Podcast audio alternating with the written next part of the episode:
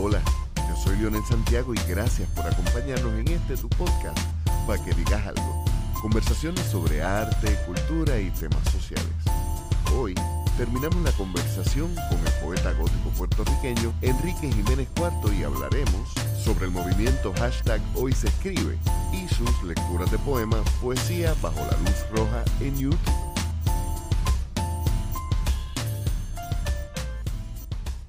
Pues eso lo, lo empecé con, con, la idea de yo poder leer a otros poetas. Porque yo, yo veía tantas cosas negativas en las redes sociales y no veía el arte que me gusta. No lo estaba viendo. Sí utilizábamos las redes sociales para promocionar. Cuando yo lo hacía por los eventos que hacía, era un sábado al mes. Eh, lo hice por tres años, el Open Mic de Poetazos por más o menos 42 sábados corridos sin parar. Y se me dio esta necesidad de, contra, no, no estoy viendo lo que me gustaría ver, pues vamos a crear esta excusa para que la gente participe y ver cómo, cómo empezamos desde ahí. Y entonces desde el 2014 yo empecé a utilizar imágenes poniéndole hoy se escribe y ponía una, unas instrucciones bien breves. Envíame tu poema, ponle el hashtag de hoy se escribe. No necesariamente la persona me tenía que taguear. Yo venía y escribía en el search bar de Facebook, hoy se escribe y salían. Y orgánicamente empezó a, a crecer, a crecer, a crecer. Todo ese proceso era para yo leer a otras personas. Yo empecé poniendo mis poemas y a veces escribía exclusivamente para ponerlos, para motivar a otras personas, porque lo que me interesaba era leer a otras personas. ¿Por qué? Porque llegó un punto donde yo tengo sobre 200 libros en, una, en, una, en un tablillero de poetas puertorriqueños solamente. Para quienes lo pueden ver, lo, lo interesante es es algo que para ti es motivo de orgullo porque no solamente son poetas clásicos y poetas nuevos, sino también a veces poetas difíciles de encontrar. Que has conseguido poetas Pues, cristianos, poetas Eso religiosos. es, esto es este, bien difícil, bien difícil de encontrar y, y uno hace, oh, oh my God, cuando uno encuentra uno de esos.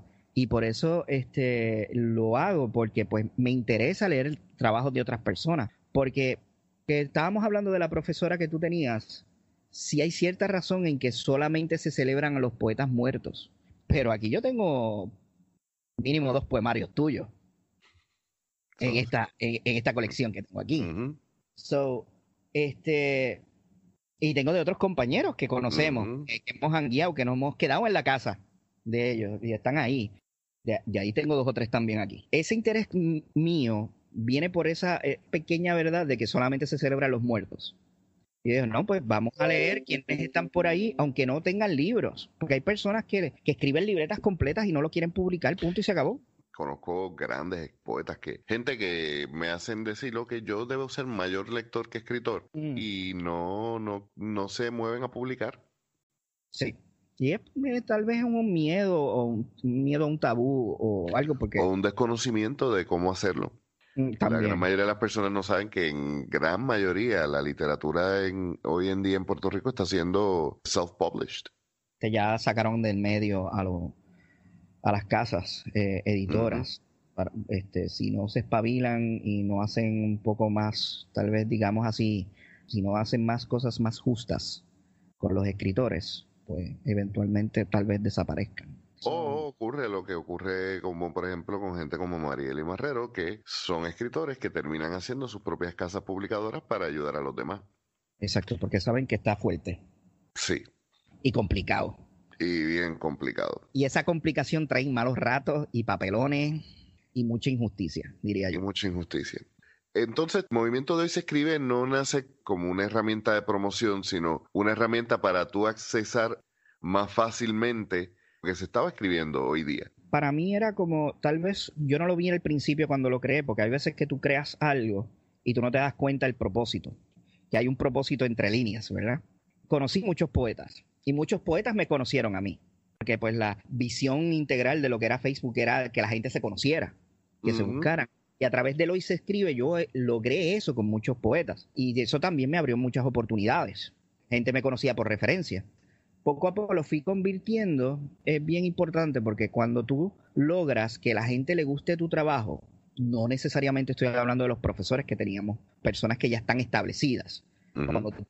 Uno de nuestros objetivos, y mirando para atrás en el tiempo, desde el 2008, cuando nosotros logramos entre líneas, era que sabíamos, a la gente le gusta la poesía, lo que pasa es que no lo saben, no se han enterado. Como siempre yo he dicho, a la gente le gusta la poesía, no conocen poetas que le gusten, que es otra cosa. Son dos cosas totalmente distintas. Totalmente distintas. Sí, porque eh, lo que pasa es que generalmente quien conoce la poesía solamente por lo que te enseñan en el salón de clases, conoces uno o dos poemas de Julia de Burgos, uno o dos poemas de, Noel de José Gautier Benítez, una que otra cosa quizás de Neruda. Lorca.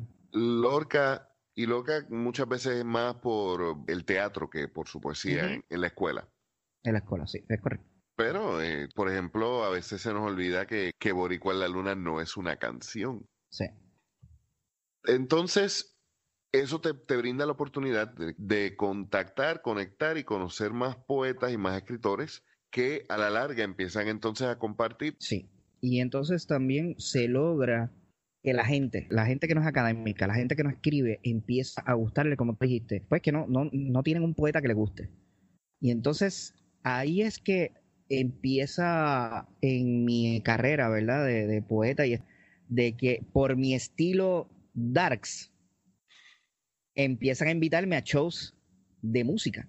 Yo quiero que tú presentes mi banda. Yo quiero que tú seas el host de este evento. Una vez que yo eh, se acaba eh, ese lapso de tiempo de los tres años en, los eventos de poetazo, eh, sigo yendo al Poets, sigo en actividades de, de diferentes sitios, las actividades que tú me invitas con, con algo que decir. Logro hacer este, distorsión acústica, que dura bastante tiempo. Y ahí, y, por ese lado es que me empiezan a invitar a, estos eventos. Para referencia, Distorsión Acústica fue el proyecto que tenías tú con dos guitarristas, Jimmy y Eduardo Villanueva. Pues la diáspora fue una de las razones por las cuales el proyecto no continuó. Lamentablemente, los que vivimos en Puerto Rico sabemos que muchos proyectos se quedan a mitad porque hay que buscársela fuera del, del arte y eso pues a veces troncha unas ideas. Luego entonces esa idea de mezclar poesía con música, con elementos, aunque eran literalmente instrumentos acústicos, con influencias de metal, con influencias de música clásica. Clásica. Eso entonces es lo que te abre las puertas para presentar tu poesía en lugares donde generalmente lo que se escucha son bandas completas, el entretenimiento de, sentarse a escuchar una banda o de irse a beber a la barra, pero nada entre medio. Exclusivamente era eso. Pues son músicos, empezaron a invitarme a, los eventos. También eso tiene que ver que, a veces hay uno que tiene que poner el pie en la puerta y decir, oye, antes que cierres esta puerta, escúchate esta propuesta. ¿Verdad? Y ahí uno va entrando poco a poco y entonces se dan cuenta, oh, contra, esto es un talento, esto es algo diferente, vamos a, empezar a invitar y así empecé a hacer conexiones. Y esas conexiones, me, este, una vez que pues, pues la diáspora me secuestra a, los músicos, eh, me empiezo a ser maestro de ceremonias de la banda La, la Morgue. Y ahí también sigo haciendo conexiones sigo utilizando mis poemas para presentar y a veces yo iba exclusivamente para la banda La Morgue, pero entonces pensaban que yo estaba corriendo el evento. Y empezaban, eh, mira, necesito, se me, se me perdió una cuerda aquí, se me partió una cuerda, y por alguna razón yo tenía que resolver, y yo no estaba montando el evento. Algo que siempre ocurre cuando se, acostumbran a verte tras bambalinas, no solamente, no solamente detrás del micrófono, sino detrás de la cortina, dando direcciones, buscando cosas. Es que no importa el evento, siempre te van a asociar con eso, porque no es parte de tu trabajo literario, pero sí es tu parte, es parte de tu trabajo como gestor cultural, el que los eventos queden bien. El orgullo de que todo el mundo lo escuchó, el, el que todo el mundo salió satisfecho con la propuesta que estás haciendo. Si a mí me va a ir bien, en un evento donde hay más personas que eh, más personas conmigo que no tienen necesariamente que ver conmigo, a ellos también les tiene que ir bien, porque así echamos todos para adelante. Y, entonces pues empecé a, surgir así y lo, lo, bueno de eso, que esas personas que me empezaron a conocer por esos eventos, me empezaron a necesitar.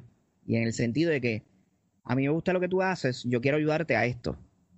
Y ahí es que viene entonces los videoblogs de Hoy se escribe. Hoy se escribe se pasa de, de ser algo de que yo quiero conocer más poetas a algo que se trata del proceso de escribir, pero con la vida del poeta.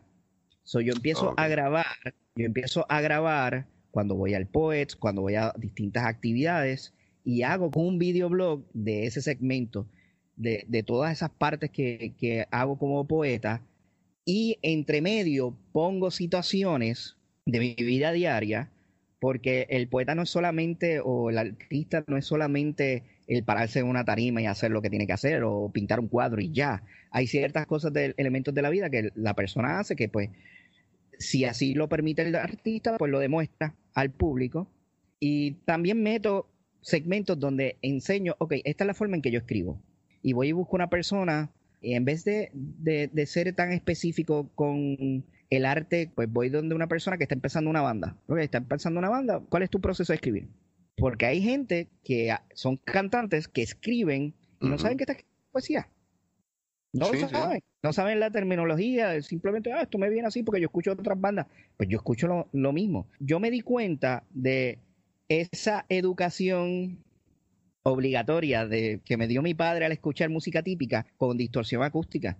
Con distorsión acústica que me doy cuenta, ok, yo estoy haciendo básicamente un, recital de trío. Estoy recitando, no estoy cantando, estoy recitando, pero tengo guitarras acompañándome. Ahí es que hago la conexión. Y entonces ahí es que empiezo con el... Yo siempre he tenido el proyecto del, gallo en palo seco, que es del libro que estamos hablando, pero antes del gallo en palo seco surgió Apostulados Depresivos y otros poemas, que es la pata en el pecho de que mi papá me enseñó esta cuestión cultural de la romántica, de la música típica puertorriqueña, de la danza puertorriqueña, porque este, mi papá es militar y es bien rígido, una persona muy rígida, pero él sabe bailar danza. Y aunque no lo parezca con tú mirarlo, él ama este país porque se ha quedado aquí. Y él me llevaba, mira, esto es el morro y esto se construyó así, y este es el museo tal y esto se construyó así, y esta pintura. Y papi sabe, mi papá sabe de estas cosas que son parte de la cultura puertorriqueña. Y cuando yo hago distorsión acústica y es que yo hago la conexión, oh my God. Todas esas cosas te trajeron aquí. Me trajeron aquí. Y entonces ahí es que hago el, el apostulado depresivos y otros poemas, porque el título yo lo escojo porque la mayoría de la música bohemia que yo escuchaba en el carro de papi era para cortarse las venas, como dice. Obligado, sí, ¿no? Eh, la, la idea de, un bolero que sea feliz, que todo tenga un final color de rosa, son los hay, pero son los mínimos. O sea, eh, están en el mismo promedio de los políticos decentes, eh, más o menos. ¡Wow!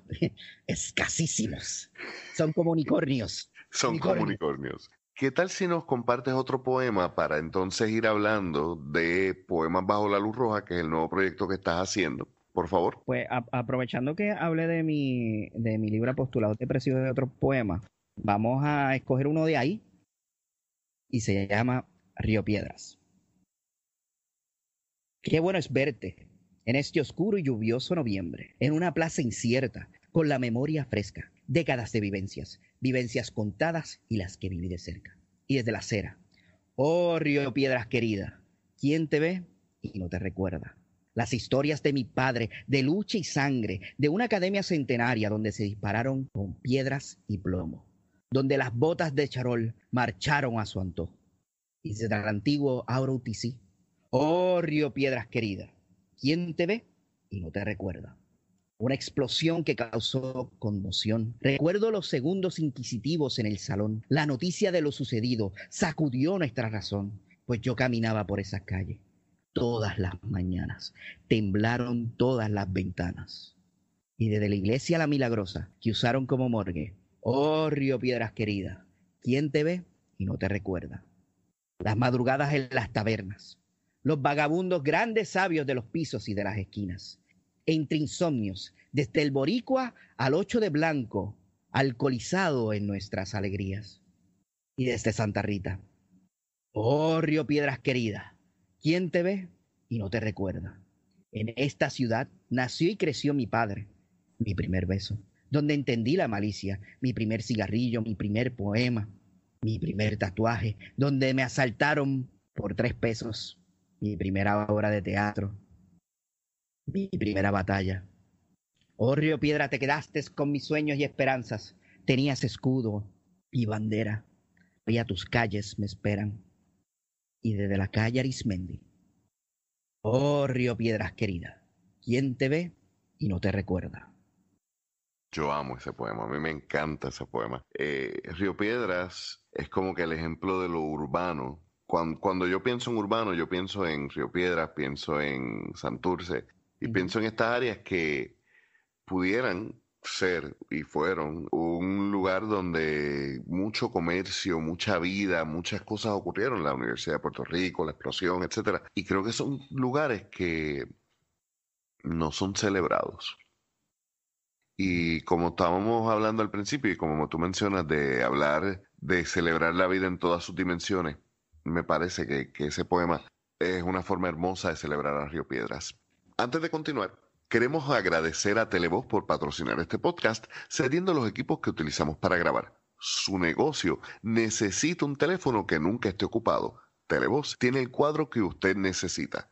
Asimismo, Queremos recordarle que nos puede visitar tanto en Facebook como en Instagram bajo para que digas algo. Dense la vuelta, chequen la tienda, la mercancía, con diseños exclusivos hechos por artistas puertorriqueños. De hecho, también ahí podrán encontrar la mercancía de Enrique Jiménez Cuart. Volviendo a lo importante, el movimiento de hoy se escribe comienza como una forma, y creo que, que el hilo conductor de todo tu trabajo y de todo lo que tú haces sigue con esta palabra, eh, conectarse. Buscas conectar tu trabajo con otros artistas, buscas conectar otros artistas contigo y conocer nuevos poetas para añadirle a, lo que yo llamo esa ristra de, de influencias que uno tiene. En estos momentos, en el 2020, la conexión humana es algo que es hasta peligroso. Una de las cosas que tú has hecho para lidiar con la separación que tenemos debido a la, al distanciamiento social por la pandemia es Poemas bajo la luz roja. Todos los viernes en Facebook y en YouTube. Vamos, eventualmente vamos a migrarlo a, YouTube, para darle cariñito a YouTube. Ok. Literalmente es una conversación entre panas, dándose una cerveza, un trago, y tú animando la noche con tu poesía. ¿Cómo surge esto? Autoterapia. Esa es la palabra. Una vez que en marzo eh, declaran el toque de queda, después de, los desastres de Irma y María, pues me, siempre me empezó a interesar mucho el tema de, sobrevivir y de la autogestión. Y sobrevivir no es como tirarse al monte, ver grill styles y beber este orín o comerse cosas este, pudrefactas y cosas así. No. Eh, sobrevivir es en el ambiente urbano, en las ciudades, es algo de economía, salud y salud mental. Como ya yo sabía que esto venía de cerrar, porque empezó en el resto del mundo antes de llegar aquí, pues yo me preocupé. ¿Qué yo voy a hacer cuando me cierren el Poets? ¿Qué yo voy a hacer que no voy a poder entrevistar gente para mi blog de Hoy se escribe? ¿Qué voy a hacer porque no voy a poder ir a ver bandas tocar? ¿qué yo voy a hacer? Y yo sabía que eso venía con la, ley seca. ¿Qué voy a hacer? Mm. ¿Qué voy a hacer?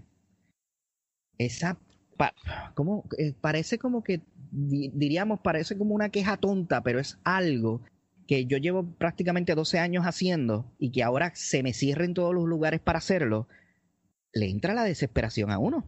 No solamente que le entra la desesperación a uno, es que se le añade a la desesperación de lo que está pasando alrededor.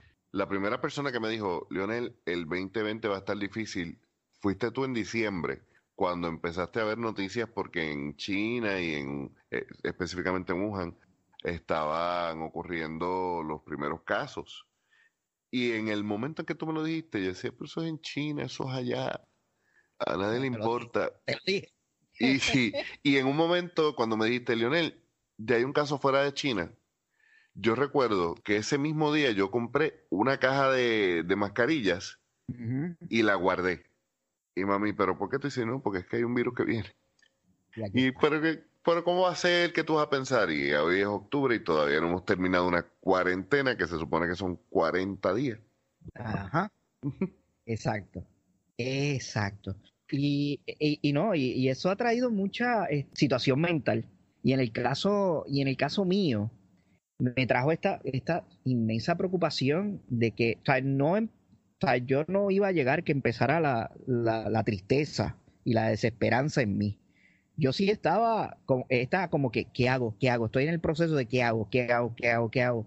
Y se me ocurrió, voy a empezar a hacer lives. Y si funciona, me quedo ahí. ¿Por qué? Porque eso es autoterapia. Porque imagínate un pintor que no pueda salir de la casa a comprar pintura.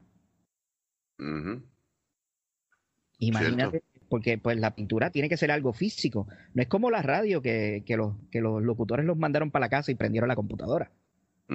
Y siguen transmitiendo. Pero esa desesperación de yo no poder ir a un sitio a recitar, a declamar, a compartir con otros artistas. Y más importante, compartir y conectar con el público pues a mí me entró esta, esta cuestión, yo tengo que hacer algo, o sea, ese, ese flight, eh, Fight or flight, antes, porque si no, me, me, va a dar algo malo, me va a dar algo malo. Ah, hay un detalle que tú dices que es muy importante, hablando de, de la situación de salud mental. Cuando tú llevas 12 años de forma prácticamente ininterrumpida, porque eso era por lo menos una lectura de poesía semanal o bisemanal, un evento mensual, de momento tú tienes esta rutina y por 12 años y de la noche a la mañana te dicen, es ilegal. es ilegal que tú te reúnas como lo hacías todas las semanas, como lo hacías todos los meses, a esparcir tu mente. Y el encierro, la soledad, porque obviamente también eso es otro factor. Precisamente eso fue lo que me inspiró a, a traerte al podcast, porque creo que, que fue una idea súper genial no solamente de mantenerte escribiendo, no solamente de mantenerte produciendo, porque muchas veces los poemas que tocas son los mismos de los libros, son cosas que ya son repetidas, pero les añades las anécdotas, tienes la conversación con el público y hay una interacción más de hangueo con la poesía como centro que un evento más formal. Y yo creo que eso es una dimensión muy distinta a la que nosotros estamos acostumbrados a ver de un artista literario.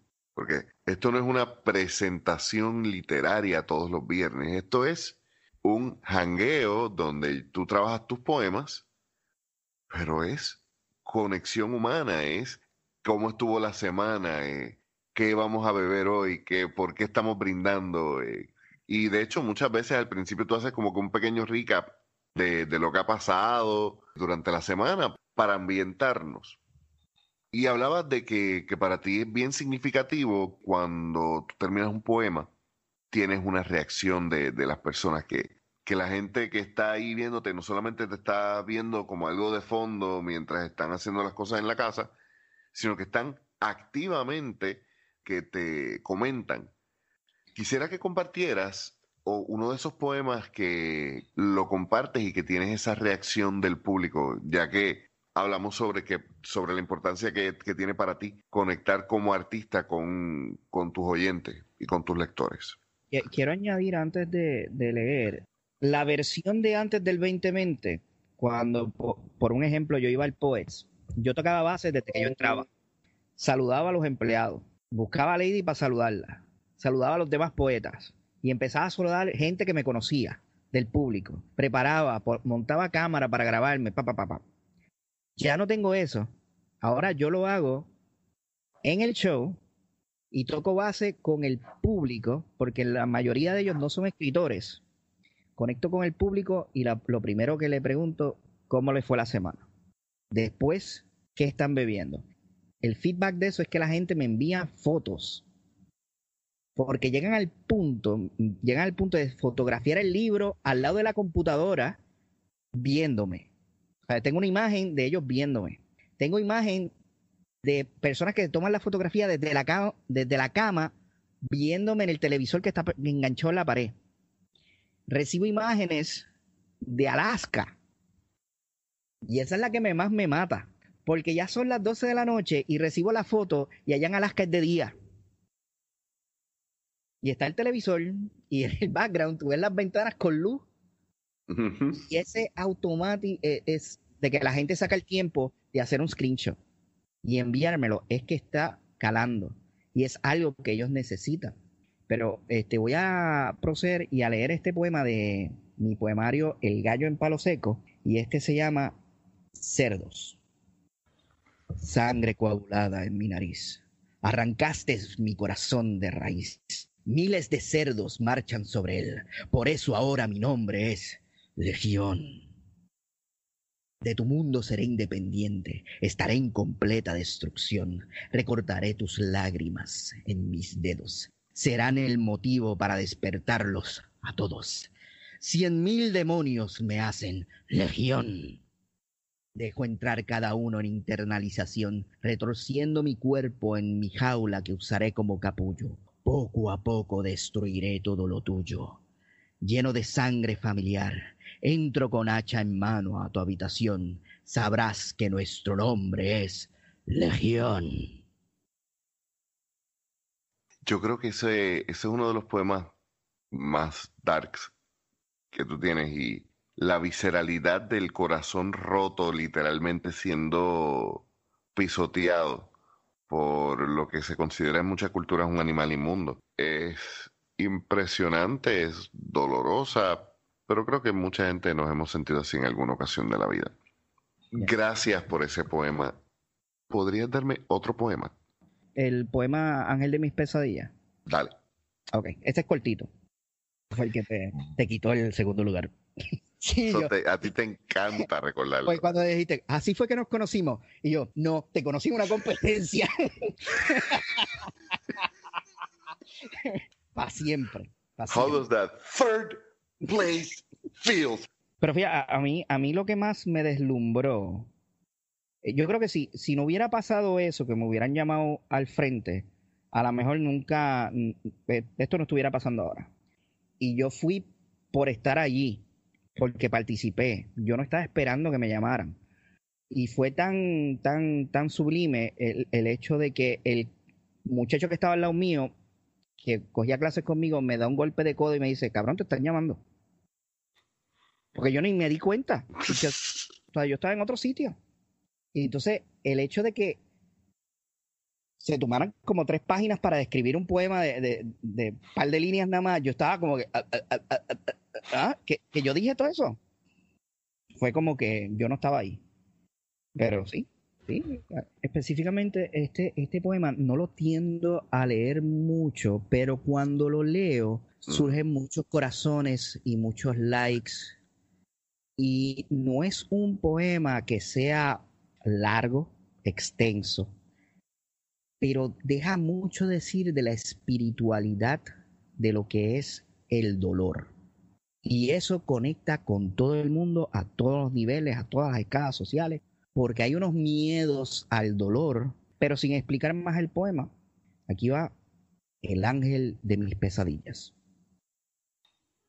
Ángel de mis pesadillas, dame la mano y aléjame de los muertos que me siguen.